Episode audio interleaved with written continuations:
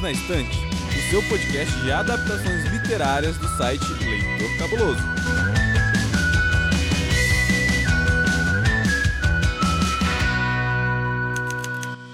Olá, eu sou Domenica Mendes. Eu sou a Amanda. E nós estamos de volta, Mandinha. Eu tava com saudade de você. Eu também tava, Dô. Percebi, eu vi o recadinho no último episódio, onde vocês falaram sobre Sweet Tooth. Obrigada. E já que você prometeu, olha a gente aqui. E a gente tá aqui por quê, Amandinha? O que, que a gente tá fazendo aqui essa semana? A gente tá aqui pra tomar café e fofocar. Gosto. Gosta, mas não é só por isso, né? Não, não, não é, amiga. A gente tá aqui porque a gente viu uma série. Que série é essa? A gente viu a série As Pequenas Coisas da Vida, também conhecida como Tiny Beautiful Things que está lá no Star Plus. Para minha alegria, essa história é fantástica, mas antes disso tudo, eu quero saber se você tem algum beijo para mandar para alguém. Você tem algum beijo hoje, amiga? Amiga, eu acho que eu vou mandar um, um beijo pro meu marido que me aguentou aí nas últimas 24 horas de pós-vacina da Covid. Então, um beijo, Bruno. Bruno, você é um campeão, você é um herói, Bruno. Como você pode perceber, ouvinte, a Mandinha está aí, ó, com efeitos colaterais pós update do antivírus dela, mas faz parte da vida, então você também mova-se até um postinho de saúde para tomar a sua dose aí da bivalente, também a vacina da gripe que tá gratuita na rede pública de saúde, não é isso, Amandinha? E para todas as faixas etárias, né? Geralmente é só para alguns grupos específicos, mas dessa vez eles liberaram para todo mundo. É isso, então não tem desculpa, gente. É só ir até o postinho, é de graça, tá liberado, vamos cuidar da saúde. Bruno, eu vou entrar aqui no, no bonde do beijo, vou te dar um beijo por você cuidar da minha amiga também. Fico muito feliz. E eu vou devolver o beijo da Lud, porque ela é uma fofa e eu já tô com saudade de gravar com ela. E sim, o episódio que eu gravei com ela vai ao ar, mas vocês aguentem essa ansiedade, tá? Porque tem muita estreia rolando nas próximas semanas. Então minha dica é acompanhe lá o Instagram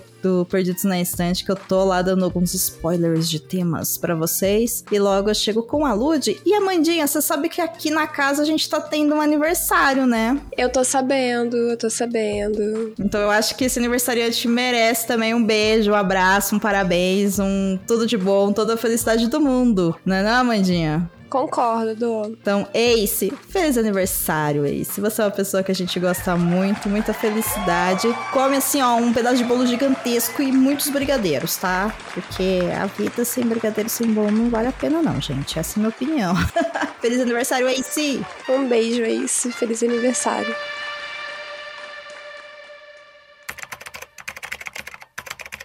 As Pequenas Coisas da Vida foi lançado em 7 de abril de 2023 em 8 episódios pelo Hulu e depois em maio pelo Star Plus no Brasil. É baseada no livro Pequenas Delicadezas de Cherry Strayed, com produção da ABC Signature, Best Day Ever Productions, Simpson Street e Hello Sunshine. A série é dramática e fala sobre luto, família, sexo e relações interpessoais. Se você estiver ouvindo esse episódio com crianças, aconselhamos que use fones de ouvido. Até o momento que esse episódio foi gravado, não havia sido anunciada a renovação da minissérie. Bora lá então, Amandinha. Eu vou te fazer um desafio, amiga. Já que foi eu que te chamei para esse episódio, a sinopse criativa não vai ser uma sinopse, porque eu quero fofoca. Eu tô aqui com meu café, como você disse, e eu quero saber dos seus segredos mais profundos e obscuros. Vixe. Se você fosse mandar uma carta para Sugar, qual seria o tema que você falaria? Ai, nossa, tem tanta coisa, né, que tanto que foi abordado na série quanto que não foi é difícil. Eu confesso que eu sou uma pessoa. Eu tenho um pouco de dificuldade de pedir conselhos assim, de me abrir com esse tipo de coisa. Mas acho que seria sobre inseguranças de modo geral. Tantas situações na vida que eu fico insegura, do tipo, será que eu dou conta? Será que eu consigo? Será que é a coisa certa? Será que é a melhor coisa a fazer? Eu acho que todo mundo também se depara com algumas situações assim, né? Então Uhum. eu acho que seria nesse sentido. Eu acho que faz muito sentido. Eu acho que, inclusive, esse é um dos temas que tá mais presente, assim, no livro e na própria série mesmo, né? Todos os personagens passam muito por esse ciclo de insegurança. E uma coisa que eu ando refletindo muito nos últimos tempos na minha vida pessoal é o que que é insegurança e o que que é covardia, sabe? É uma linha muito tênue, na minha opinião. Claro que aí eu fico pensando se não falta um pouco de ah, não sei, um pouco mais de carinho comigo mesma, sabe? De chamar de covardia algumas atitudes. Enfim, nós temos muitas coisas em comum, né? Sendo humanos, mas é difícil, né? É, acho que cai muito nesse quesito mulher também. Mas eu vou te falar que Hum, admitir insegurança, na verdade, é um ato de coragem. com certeza, com certeza. Eu acho que não saber o que fazer com essa insegurança e, e acabar num ciclo autodestrutivo ou acabar prejudicando as pessoas ao seu redor, talvez entre nessa questão que você falou. Mas entender que nós somos humanos e falhos e pequenas bolinhas de ansiedade e insegurança precisa de muita coragem para você encarar isso. Sim, inclusive a Brené Brown fala muito dessa questão da importância da vulnerabilidade, né? Da gente entender a nossa vulnerabilidade, o quanto que é importante a gente mostrar isso para as outras pessoas. Mas quando eu falo de covardia, não tá nem na ação que a gente toma com relação à nossa vida ou com relação a outra. Quando você realmente não sabe mais se o que você sente é insegurança ou se é covardia no sentido de você já sabe o que você quer fazer. E por que que você não faz? Ah, entendi. Entende? De, de ficar negando, né? Isso, não é nem fugindo, é aquela coisa de muitas vezes a gente criar umas ideias e, meu, nessa questão de vulnerabilidade, você não dá o próximo passo, ou você ficar retroalimentando medos em vez, sendo que você tem provas de que as coisas não funcionam assim mais na sua vida, né? Que você já Uhum. superou algumas dificuldades. Aí eu fico meio às vezes pensando, isso é covardia, isso é medo, isso é insegurança, ansiedade, o que que é, sabe? Enfim, acho que pra cada pessoa vai ser de um jeito, mas eu talvez colocaria essa questão aí também pra Sugar responder. E eu acho que ela me responderia muito bem, assim como ela responderia pra você, porque Sugar é extremamente empática e carinhosa e cuidadosa. Mas nós estamos aqui para falar da série. E vamos também comentar um pouquinho do livro. E eu já inicio aqui o episódio, Amandinha, falando que essa série, ela me pegou imediatamente quando eu vi o trailer. Ela me pegou e ela me enganou. E eu lembro, inclusive, que você ficou toda. Ai, assiste esse trailer, assiste, você tem que ver. Foi isso mesmo. E me pegou demais, assim, me pegou demais. Eu tenho algumas polêmicas pessoais aqui pra comentar sobre isso. E uma delas é que, assim, eu fiquei triste quando eu descobri que essa série tava sendo lançada pela Hulu, porque Hulu não tem aqui no Brasil. Uhum. E eu falei, gente, não é possível, eu quero assistir, é injusto que eu quero assistir um negócio, não tem disponível, e não é mais tão fácil você conseguir assistir coisas online, mesmo que seja sem legenda. Eu tenho um pouco de dificuldade. Eu acho que ter acesso mesmo a streamings acabou com a minha capacidade de pesquisa no Google de coisas erradas. O que não é ruim, eu só queria que tivesse aqui. E aí eu fiquei lá, ai meu Deus, não é certo isso, eu quero muito. Mas aí veio Star Plus, e numa liberada só, assim, de um período que eu fiquei sem acessar lá, Afinal, hashtag saudades This Is Us, melhor série do mundo, ou nem tanto assim, porém, melhor série dos últimos anos. Apareceu lá, né? Tanto a Kindred, que você comentou comigo, e quando eu fui assistir a Kindred, a primeira que apareceu pra mim foi As Pequenas Coisas da Vida. E aí eu olhei pra cara daquela moça lá e eu falei, engraçado, me dá um quentinho no coração. Deixa eu ver o que que é. Aí a hora que eu olhei direito, eu falei, gente, a série que tava na rolo que eu tava chorando que não tinha, sabe? E aí foi bem interessante. E aí, Amandinha, o que eu queria saber de você é: você assistiu o trailer quando eu te mandei, amiga? Assisti quando você me mandou, assim. E o que que você achou do trailer? Cara, eu fui, eu acho que muito influenciada pela sua opinião. Porque você falou assim pra mim. Eu lembro que você disse o seguinte: Ai, meu Deus. Assiste, que é uma série super leve, meio good vibes, e eu quero gravar com você, porque vai ser uma coisa mais, mais suave, assim, mais de boas. Eu acreditei.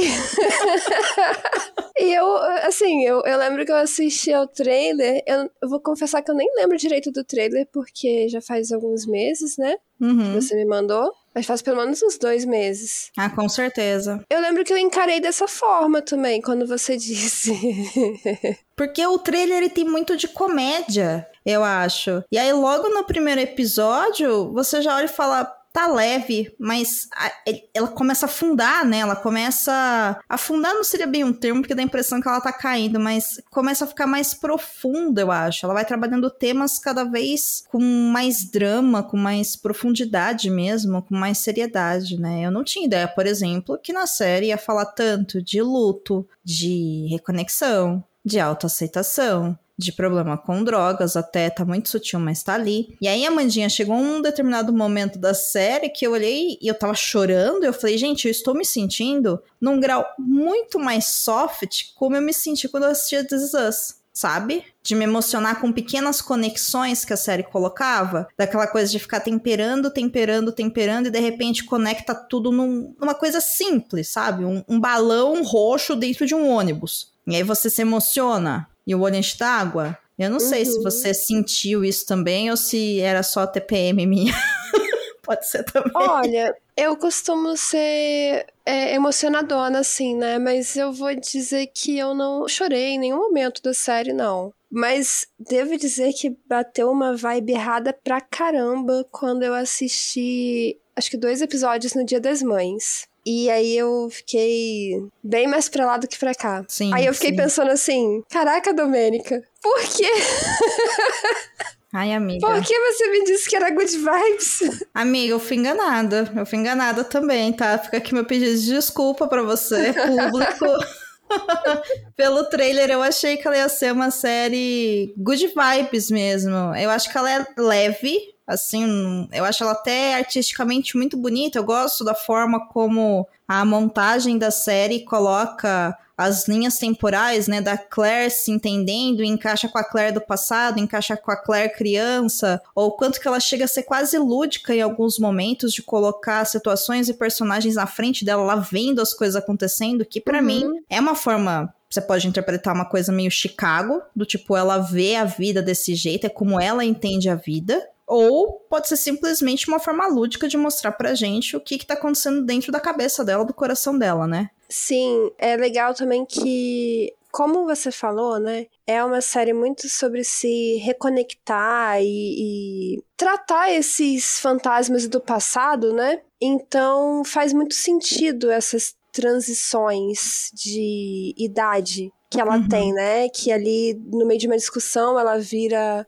a Claire mais nova, ou então ela tá ali com a, a mãe naquele processo de despedida, mas ela já é a Claire mais adulta, mais madura, né? Digamos assim. Então, é realmente, artisticamente falando, isso é muito bonito na série. O recurso que eles usaram é muito bom. E eu gosto muito como isso está presente tanto nessa autoaceitação dela, como também nesse autorreconhecimento dela, que é quando ela começa a se conectar através da escrita da coluna como Sugar, uhum. que ela vai lendo e ela começa a ver as pessoas, né? E como que aquilo fica martelando na cabeça dela. Para quem não sabe, a série As Pequenas Coisas da Vida, que tá no Star Plus, ela é baseada no livro Pequenas Delicadezas, Conselhos sobre o Amor e a Vida, que é um título simplesmente horroroso, entendeu? Super autoajuda. É, eu passaria muito longe desse livro pelo Nossa, título. Totalmente, totalmente. Não é um título que me atrai, mas a série e até mesmo o formato do livro lembra muito como foi adaptado Modern Love. Cara, eu ia forma. comentar isso com você. Eu achei esse formato parecido com o Modern Love, só que o Modern Love são várias histórias diferentes, né? Isso, cada capítulo né, cada episódio, enfim, é um conto, né? É uma Isso. coluna que foi colocada lá. Aqui é tudo baseado na Claire e esse processo dela começar a escrever, porque a Claire ela é baseada na escritora do livro, que é a Cherry Strait, que quem ouviu o episódio de recomendações que eu fiz aqui no Perdido já sabe que ela é autora também do Wild, que se eu não me engano ele chama Livre, aqui no Brasil, né? Que também foi adaptado para filme com a Reese Witherspoon e tudo mais. Então eu acho que a forma como eles colocaram lá foi justamente para trazer tanto essa parte ficcional porque tem muita coisa da Claire que não aconteceu na vida real da Cheryl, mas tem muita coisa da Cherry que aconteceu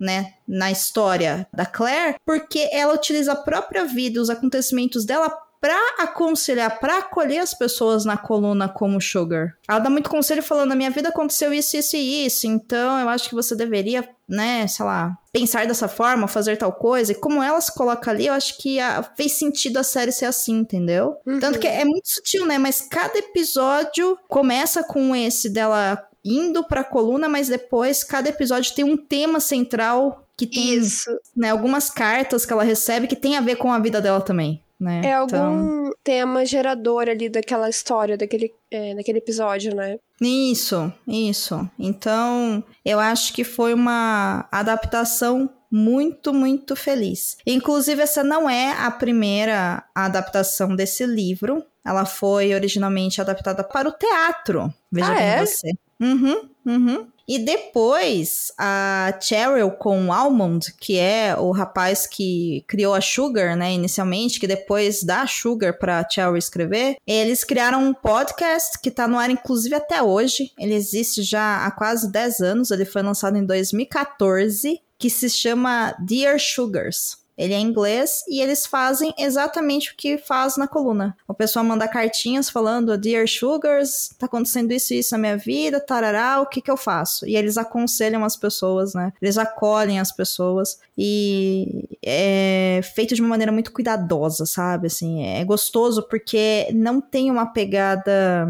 coaching que poderia ter, sabe? Acho que é isso o medo que eu teria, né, ao ler esse livro, que eu nunca passaria perto dele por esse título também, sem ter ideia do que se trata, porque senão você fica pensando, nossa, gente, né? Não quero que um livro escrito por uma pessoa que nunca me viu na vida me aconselhe, mas quando a gente conhece alguém como o pessoal conhece, né, a Sugar, o que que você quer? Às vezes você só quer ser ouvido, e aí você vai pedir Sim. conselho e eles vão escutar, né? Então, é um trabalho bonito, assim. O podcast é bem legal também. Vou deixar a recomendação aqui para quem entende inglês poder ouvir, que ele é bem esse sim é good vibe, Mandinha, prometo. Tá bom.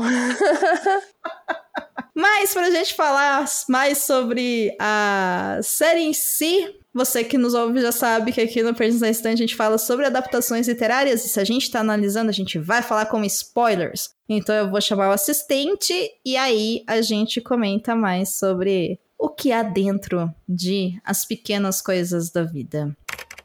Se você gostou desse episódio e da série, aconselhamos que volte algumas casinhas e ouça os nossos episódios 126 e 127 sobre o livro e série Modern Love. Eles são um acalento no dia a dia. A série está disponível no Amazon Prime Video e conta com a nova temporada chamada Modern Love Amsterdã.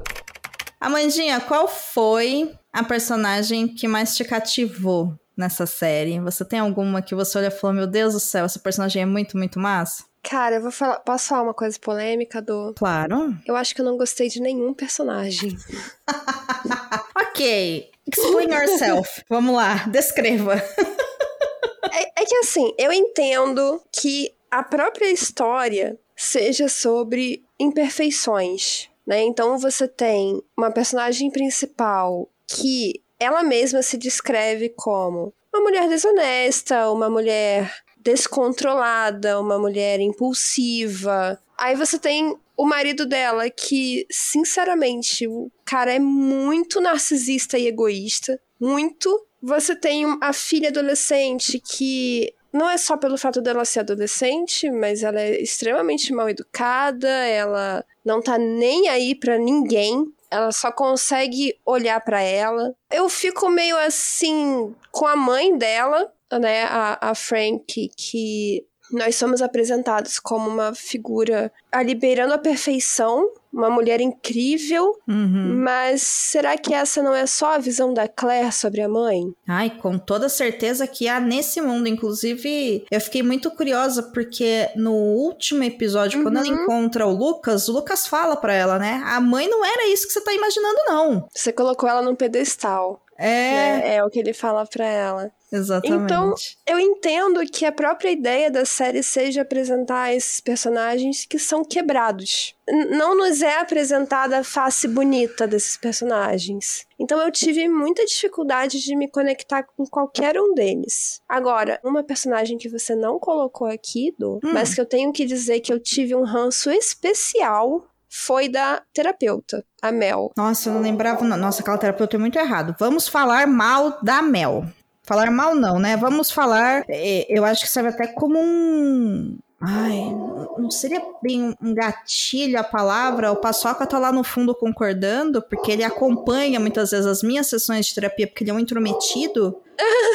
do quanto que pode se passar uma imagem errada, né, do que que é um processo terapêutico Sim, através da forma como ela se comporta. Eu tenho uma ideia do porquê que isso acontece, mas eu vou deixar você desenvolver o- as suas percepções sobre a Mel. E a partir disso eu opino porque que eu acho que esses personagens todos são assim. Cara, primeiro que vamos falar, né? Terapia de casal. Uma das primeiras regras de ética em terapia de casal é que você não atende um sozinho do casal, né? Sim. E a menos que uma dessas pessoas da relação esteja em algum perigo eminente ali de, de risco de vida ou alguma questão de agressão física ou coisas do tipo, você não quebra essa regra. Aí você tem uma terapeuta que claramente está dando em cima do Danny, que é o marido da Claire, que fica jogando indireta pra ela de que ela é menos mulher, porque ela já vai fazer 50 anos, de que, é, sei lá, eles têm algum problema porque eles não estão transando.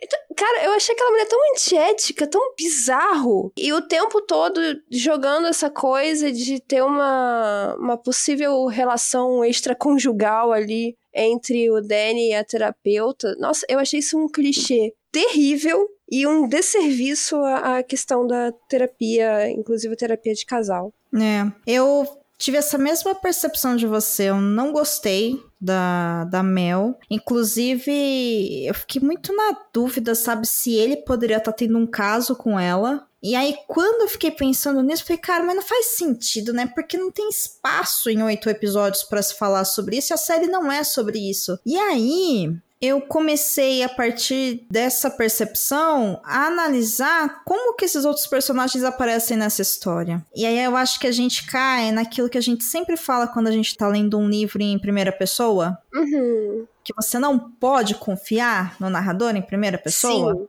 sim. E eu acho que isso acontece nessa série também, porque eu acho que todos os personagens são contados e apresentados pela ótica da Claire, Concordo. sabe? Porém, Ah, porém, isso acaba ficando um pouco estranho quando você pensa que a Claire não sabe sobre, por exemplo, a última visita que o Danny faz a Mel no meio da noite e simplesmente entra lá no, não sei se é o apartamento ou o consultório dela. Ela não tem conhecimento sobre isso. Então, apesar de concordar com você, esse ponto me parece falho. Talvez um, um furo nessa questão da perspectiva. É, o que inclusive me faz pensar o que que quem tá escrevendo a série quer colocar como sendo a Mel o pivô dessa separação, né? Porque se fosse apenas aquela primeira cena que ela vê o Danny com a Mel, depois do horário deles. Sim.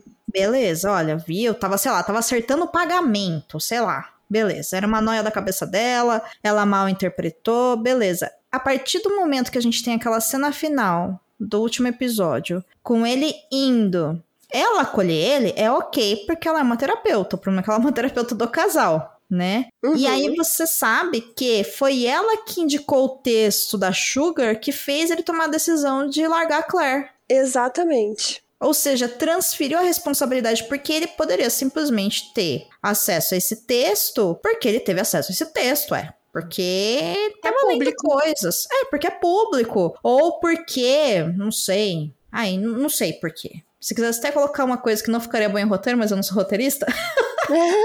Poderia colocar que ele viu alguma coisa no computador dela, entendeu?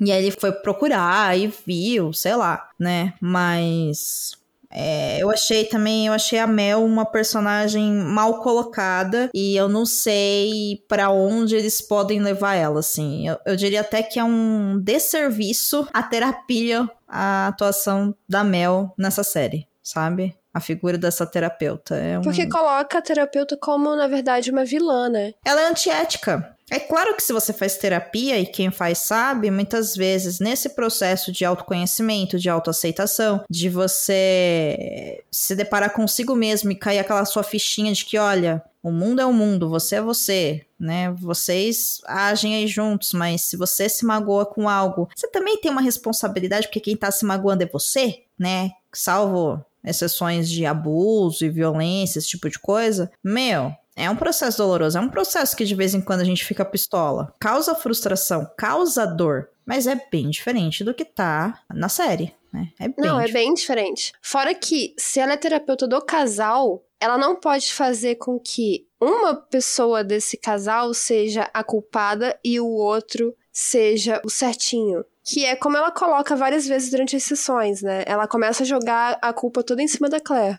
É, claro é. que isso pode ser apenas a visão da Claire. Eu acho que aí Eu só é. não consigo encaixar aquela cena final. Concordo plenamente com você. Eu acho que se não tivesse a cena final, eu ia bater o martelo de que, olha, a visão da Claire. Se bem que assim, se tiverem novas temporadas, ela pode é, ainda sustentar a ideia, a depender do que vai acontecer, né? Falar que ela ficou sabendo que ele foi, porque enfim, ela tá contando isso do futuro, né, no comparado com o tempo presente da série. Mas mesmo assim, tá errado, gente. Só serviu de gatilho aí. Se seu terapeuta faz isso com você, larga esse terapeuta tá? É isso.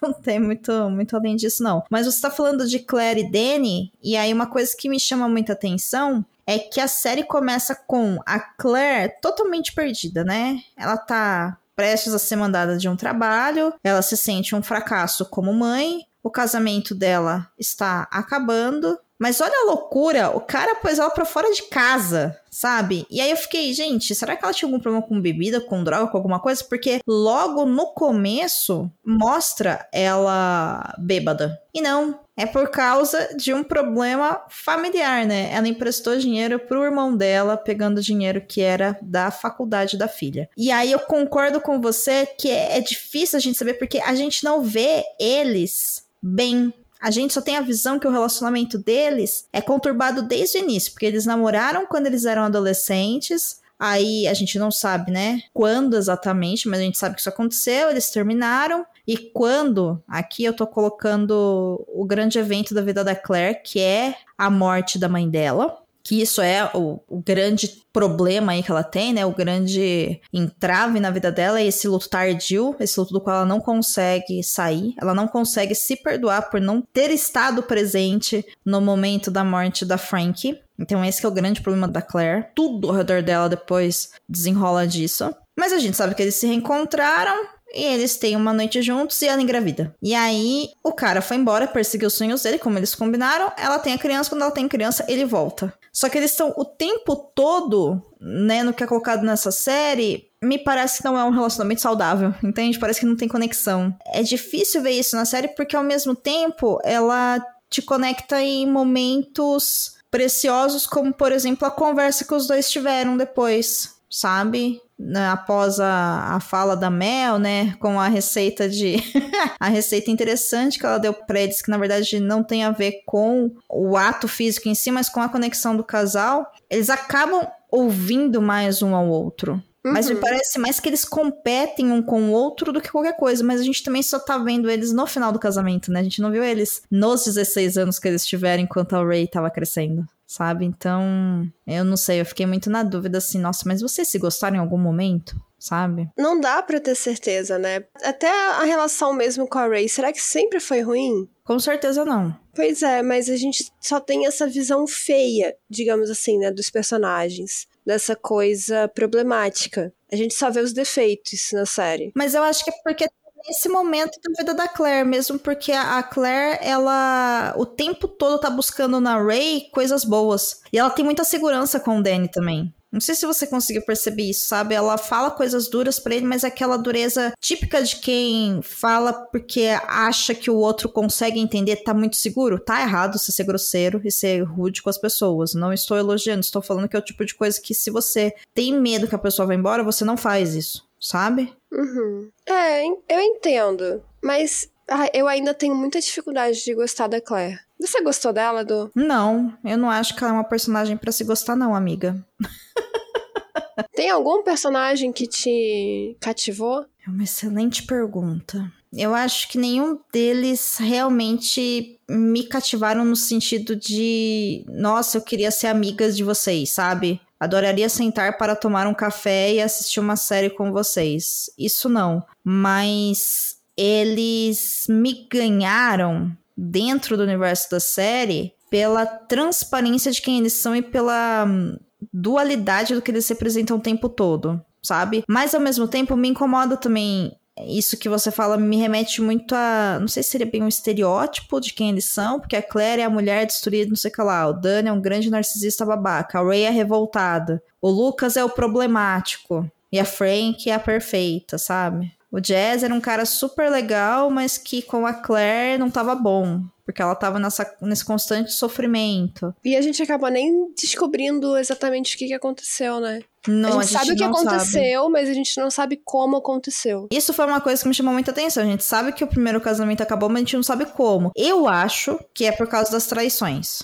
Bom, é possível, né? E porque ela era uma grande babaca com ele. Sim. Mas é aquilo que ela fala, eu acho que no último episódio. A partir do momento que ela se casou com ele, ela sabia que não deveria ter casado. Né? Quando Isso ela é fala duro, assim, né? não, não querer já é motivo suficiente. E, Sim. e eu acho que ali, naquele momento, o início do casamento já foi o fim. Sim, sim, eu concordo. Me parece muito que a Claire, nesse primeiro casamento, ela caiu naquela lista de obrigações sociais que as pessoas falam que a gente tem que cumprir, sabe? Você tá com alguém, você tem que casar com essa pessoa, você tem que ter uma família, você tem que ter filhos, você tem que fazer tal coisa, inclusive porque é isso que as cartas de certa forma estavam falando para ela, né? São todas cartas de mulheres que falam, olha, chamou muita atenção de uma delas que é a mulher falando: faz 25 anos que eu sou casada, faz 25 anos que eu sou uma boa esposa e faz 25 anos que eu quero ir embora. Mas Do, eu acho que tem algo mais ali em relação a Claire. Porque mesmo antes da Frank, do falecimento, do trauma,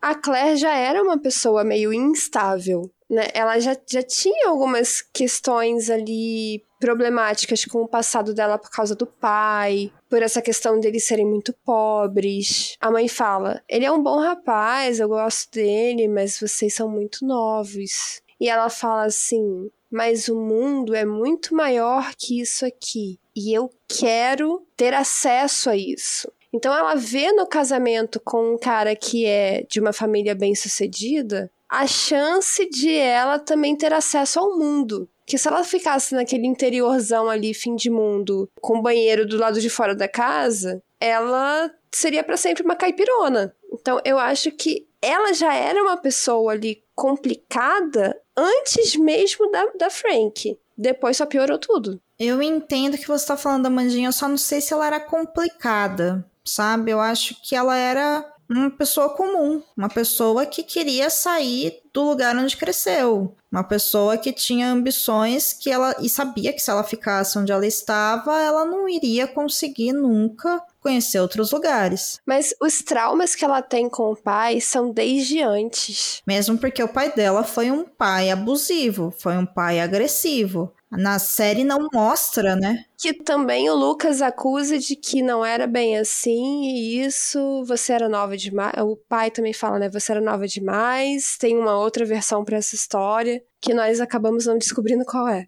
Então, aí eu acho muito complicado porque assim, o Lucas, ele é bem mais novo que a Claire. Eu acho que ele deve ser uns 8 a 10 anos mais novo que ela. Assim, facilmente, sabe? E se o pai abandonou eles quando eles eram. Quando ele tinha 5 anos de idade, é lógico que ele não ia lembrar. Ele não lembra do pai. Uhum. E aí, ele estando próximo do pai agora, ele provavelmente ouviu o que o pai tinha a dizer, Pode ser também. perdoou o pai e falou: Claire, calma aí, tudo tem o seu outro lado. Acho que pelo simples fato, né, do talvez ele tenha entendido que o pai dele era um doente, que ele era um alcoólatra, talvez já seja sobre isso que ele tá falando. Mas o fato é que, assim, tem aquela cena no último episódio que ele pede para ela pegar a bebida e ela derruba a bebida, Aham. a bebida no chão. Ela tem medo dele. Sim, ela tem medo dele. Então, ela já tem traumas. É, ou seja, tem alguma coisa errada aí que já pegou, né? A série não Sim. mostra, né, ele batendo nela, ele batendo na mãe, nada disso. Ela fala que se lembra das agressões que a mãe sofreu e que aí também eu acho que cai numa coisa, muitas vezes, que é a gente vive num mundo tão violento que às vezes a gente acha que uma pessoa que sofre violência doméstica ela tem que sofrer várias e várias vezes. Talvez a mãe dela só tenha sofrido uma. Não importa, Sim. sofreu. É Sofreu, possível. entendeu? E isso já é suficiente pra marcar. Sim, e sem falar que assim, né? O convívio com uma pessoa doente, um, um alcoólatra, um narcótico, não é um convívio fácil, não é um convívio saudável. A pessoa não tá em si, na sua consciência. Né? Então, é um processo de muita dor e muitas vezes envolve violência. E isso marca mesmo, isso marca as pessoas. Marca, com certeza. Por isso que eu acho que desde nova ela já tinha algumas questões ali mal resolvidas. Que foram se acumulando até ela chegar a uma mulher de 50 anos puro trauma. 49. Como ela diz, 49. 49. Desculpa. Cuidado, hein? A Claire briga, hein?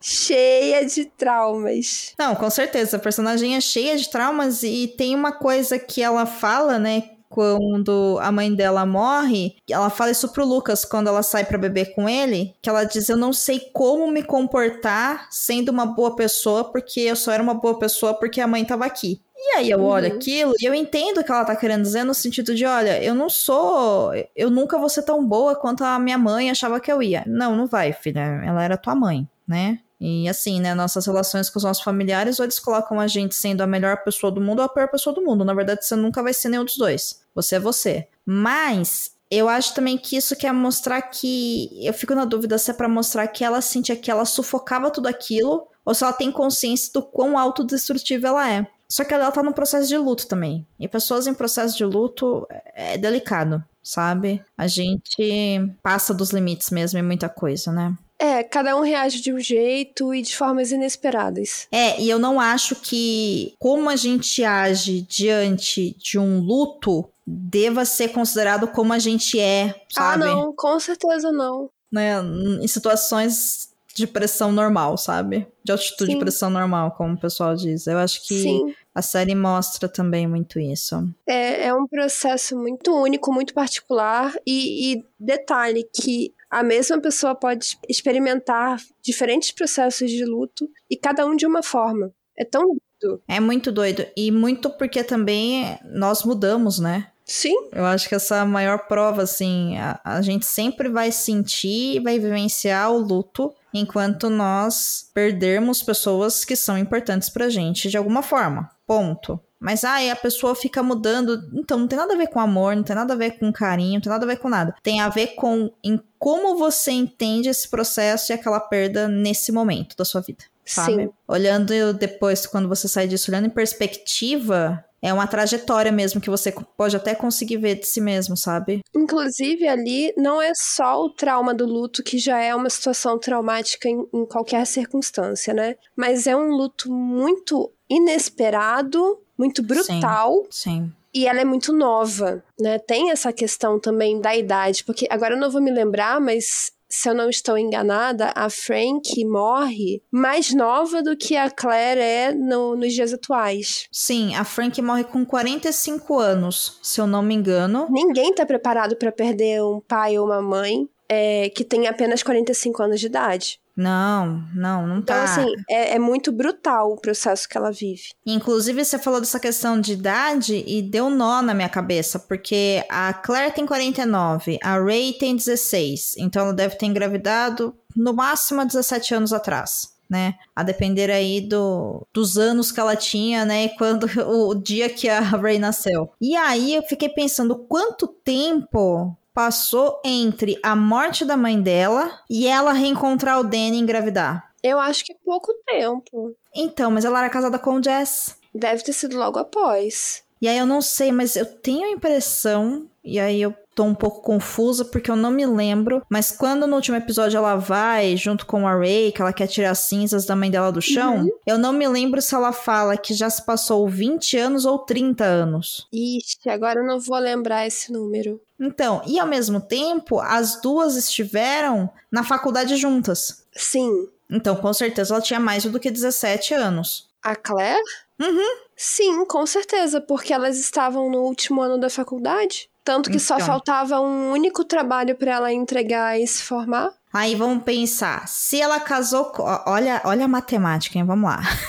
Ficou confuso para mim essa questão do tempo. Mas a, a linha do tempo da série é um pouco confusa. É confusa, é confusa. Não a linha do tempo, mas eu acho que essa questão das idades. Porque assim, a gente sabe que ela casou jovem com o Jazz, mas quando ela tá na faculdade, ela tá casada com o Jazz. Ela já tá casada, sim. Quando ela conhece o Jazz, faltam dois anos para a formatura. Porque ela fala assim, ela, ela e a mãe combinam. Ah, vamos juntar dinheiro e quando nós nos formarmos, nós fazemos uma grande viagem. E aí entra aquela história do Machu Picchu. Aí ela fala assim, tá, então nós temos dois anos para economizar. Aí ela bate no carro dele. Tá, então ela devia ter entre 20 e 21 anos, aproximadamente. Uhum. É.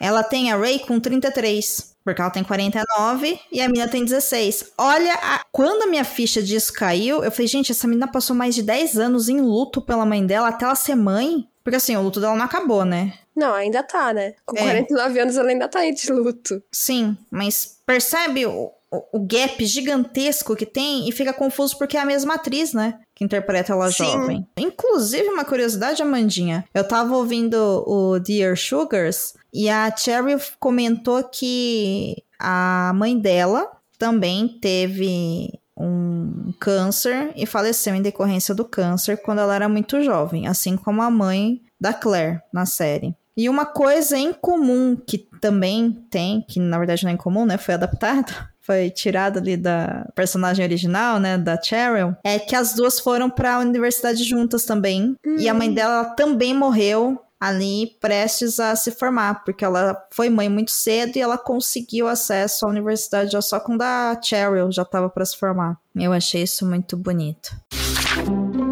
Ei, você quer encontrar um mundo secreto de adaptações literárias? Sim, mas onde? Perdidos na estante. Amiga, problemas a gente já encontrou um monte. Tem alguma coisa que você gostou? alguma coisa que te tocou, que você olha e fala, olha, valeu a pena, um arco, um tema que foi trabalhado? Tem, mas antes eu quero falar de um outro problema. Claro.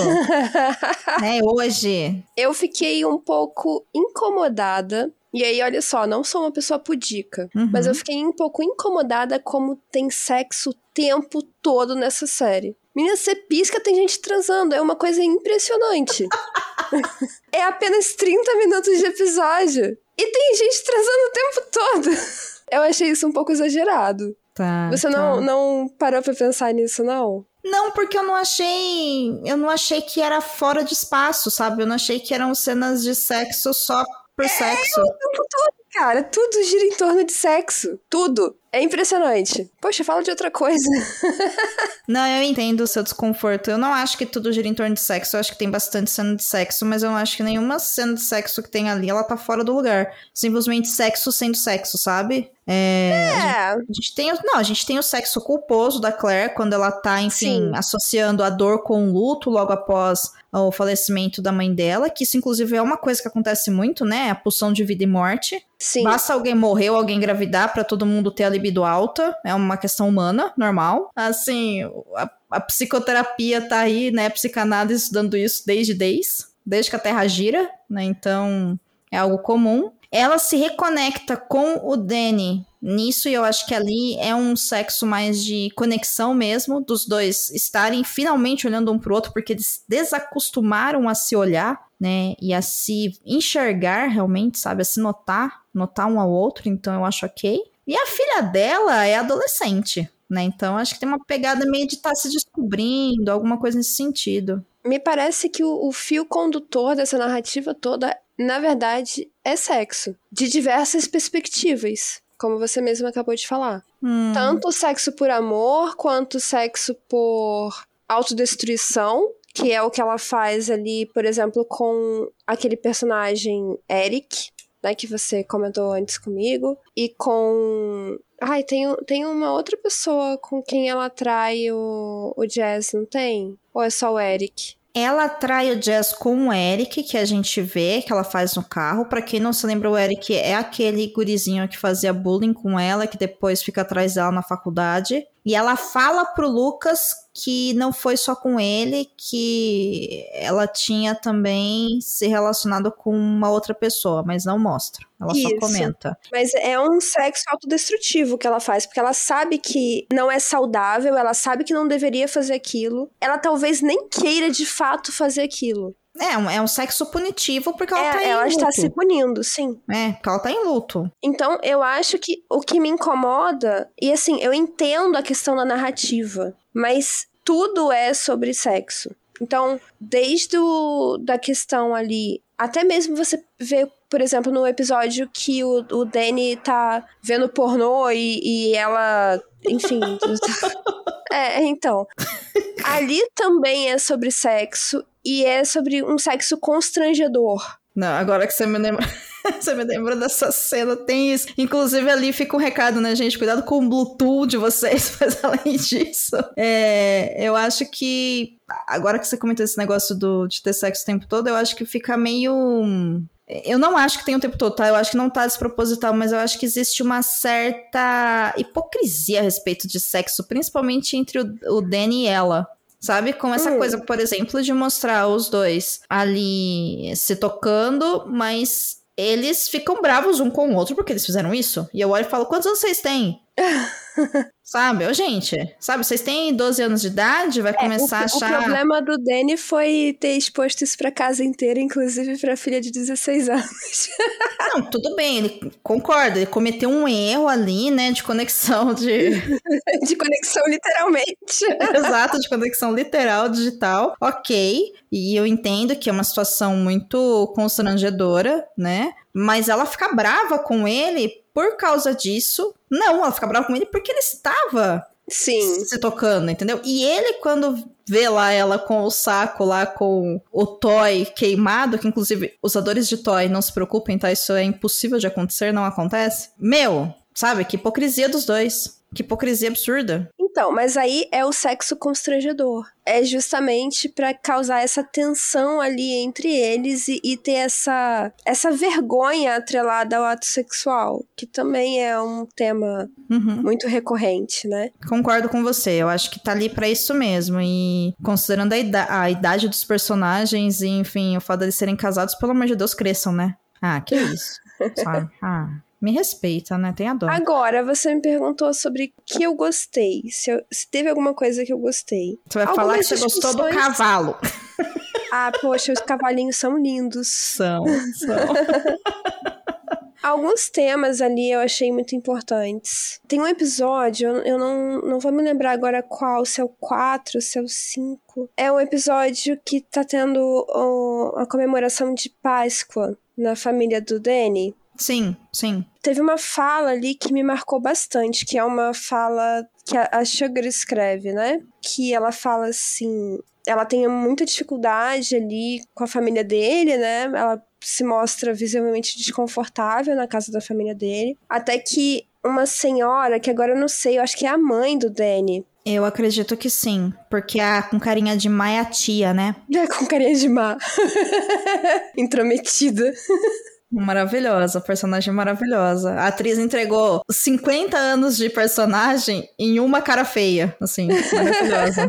maravilhosa. A mãe do Danny chama a Claire pra conversar ali, ela tá no quarto, né? E ela começa a orar com a Claire. E a Claire tá, tipo, visivelmente desconfortável, porque eu dá a entender ali que ela não acredita. Uhum. Mas ela fala uma coisa que eu achei muito bonita. Ela diz assim: e se nós considerarmos como Deus uma espécie de, de ação divina, né? As orações que as pessoas têm por nós, os desejos de bem-querer, como essa ação divina. E ao invés de ficar questionando, ah, se Deus existe, por que, que tem gente morrendo? Por que não considerarmos como a ação divina é essa coisa do querer bem, da, das orações positivas, dessa corrente de carinho, de cuidado. E eu achei isso uma, uma reflexão muito bonita. Sim, sim. Sabe? Claro que as questões são muito mais complexas que isso, mas é uma forma bonita de encarar. Porque realmente tem situações na vida que fazem com que você questione tudo, né? E eu achei uma discussão muito boa, muito positiva nesse episódio. Eu acho que ainda até além, eu concordo com tudo que você disse, e eu acho que também isso dá um acalento para quem se sente pressionado porque já teve algum tipo de crença e aí de repente está num processo de perceber que não tem mais, por exemplo, e essa ausência sempre é muito intensa. E aí a pessoa perceber que, na verdade, um, você pode entender isso como uma manifestação do divino, se você quiser ver dessa forma, ou simplesmente você pode receber o carinho e o cuidado do qual você se refere que vem de outra pessoa. Sim. Independente se você entende isso como algo que tem, sabe, uma pegada divina ou não. Porque no fundo, é isso que a gente tem para oferecer. Porque a mulher lá, quando tá fazendo, né, a sogra dela tá fazendo a oração com ela, ela sabe que a Claire não acredita. Ela sabe que se ela começar a orar pela Claire, a Claire vai se sentir muito desconfortável. Então ela vai cuidadosamente orando pela Ray. E aí a Claire fala: Ok, não, Ok, pensar na Ray eu consigo. E aí, quando ela percebe que ela tá um pouco mais segura, aí ela inclui a Claire. Não é imposição, é uma inclusão. E ela percebe que o importante ali é a intenção, né? Sim, sim. Mas é porque também é feito com cuidado. Claro que assim.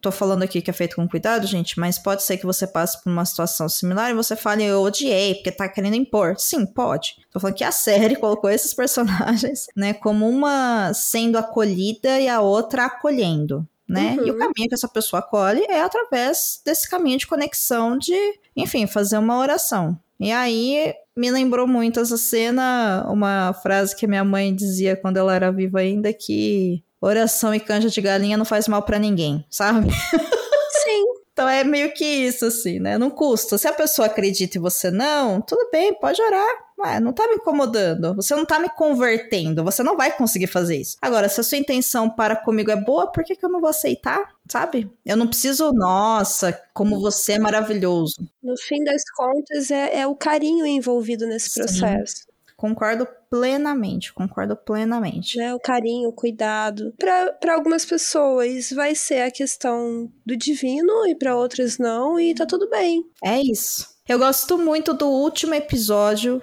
porque eu tô lendo o livro, eu tô lendo em inglês, e ou a carta, né, que ela recebe do rapaz que foi casado por muitos anos e que depois se divorcia, ele acaba encontrando uma outra pessoa, inclusive todas as cartas são bem menores, tá, na série. Mas ele conta que ele conheceu uma pessoa e que ele tá apaixonado por essa pessoa, mas que ele ainda não tem coragem, ele não sabe como falar eu te amo.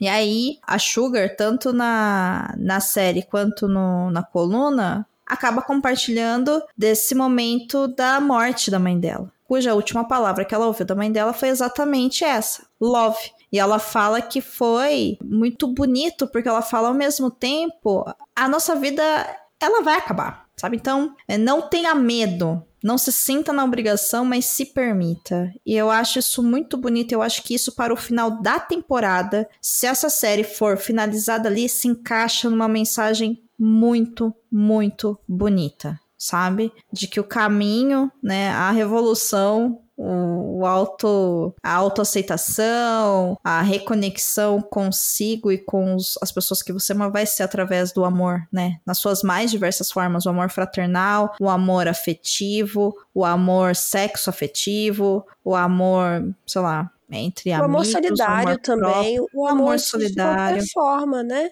Sim, sim. O amor, gente. Amor, amor, amor, amor, amor, amor, e sabe? as pessoas deveriam ter menos vergonha de expressar esse amor. Sim. Não há nada mais gostoso e mais poderoso no mundo do que a gente expressar amor. E existem várias formas de você expressar o amor. Inclusive, as pessoas têm esse sentimento de amor como algo muito grave, muito sério, né? Amor é só aquilo de, sei lá, entre pai e mãe e filho ou então entre um casal. Mas existem tantas formas de amor e, e por que guardar só para esses momentos mais graves, né? Por exemplo, eu posso falar com muita, muita tranquilidade que ali no meu ambiente de trabalho eu amo meus alunos, em geral, né? Uhum. É, não tô falando de algum específico, mas eu amo meus alunos. E por que não demonstrar isso? Por que não demonstrar que eu amo um amigo? Por que não demonstrar que, sei lá, eu, eu amo alguém pelo que ela faz por mim, pelo que ela é, pelo que ela representa para mim?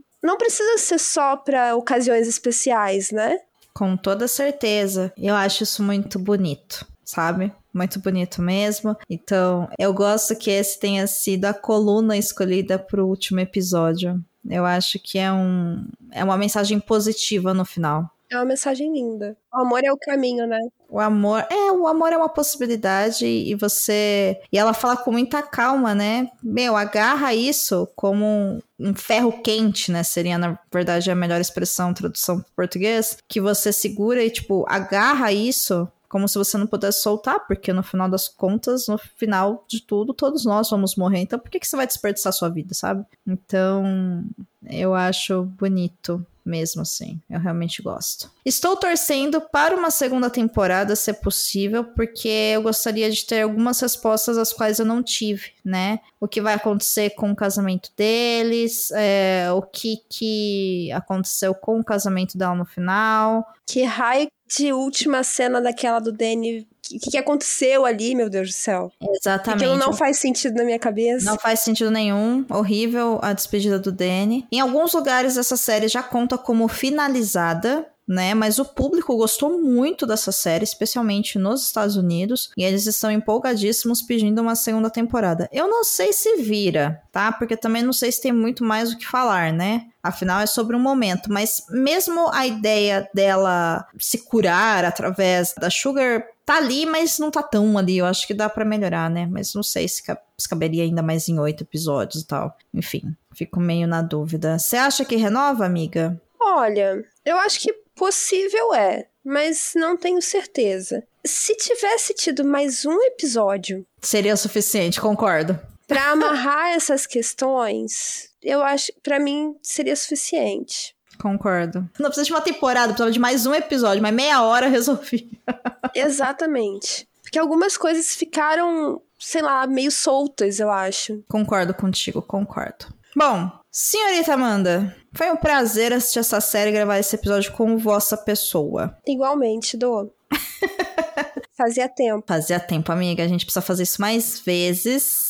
Mas enquanto a gente não faz, lembrei pro pessoal quais são as suas redes sociais para que eles possam ir lá e falar assim: Amandinha, te ouvi no Perdidos, eu concordo com tudo que você falou sobre as pequenas coisas da vida, ou eu discordo de tudo, você não sabe o que você tá falando, e mandar o GIF da tia com cara de mal.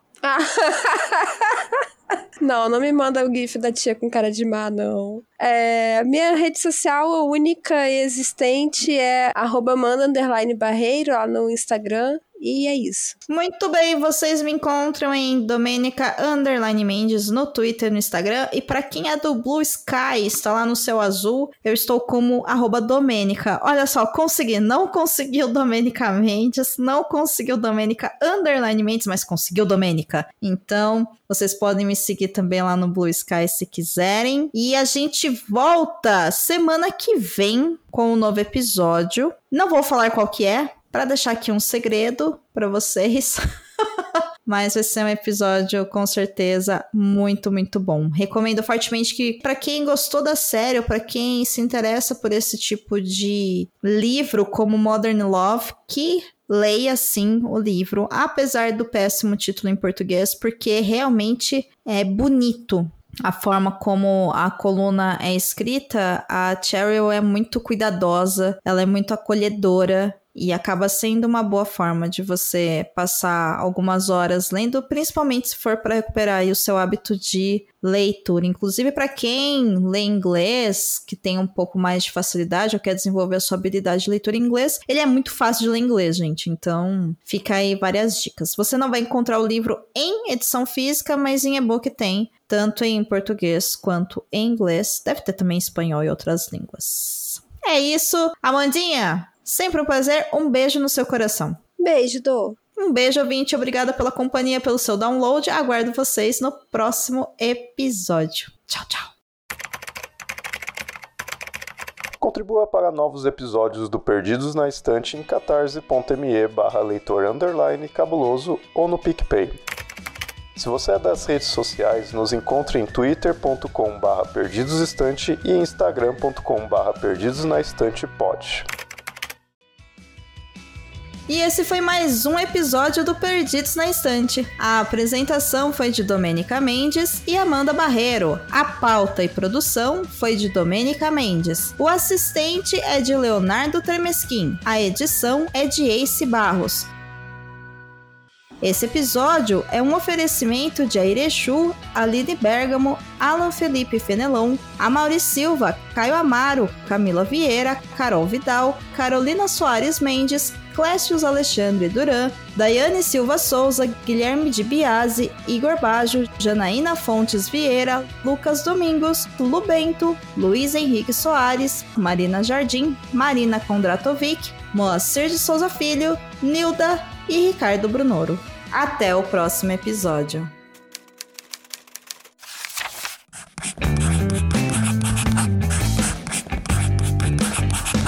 Esse podcast faz parte do site Leitor Cabuloso. Conheça nossos conteúdos em www.leitorcabuloso.com.br.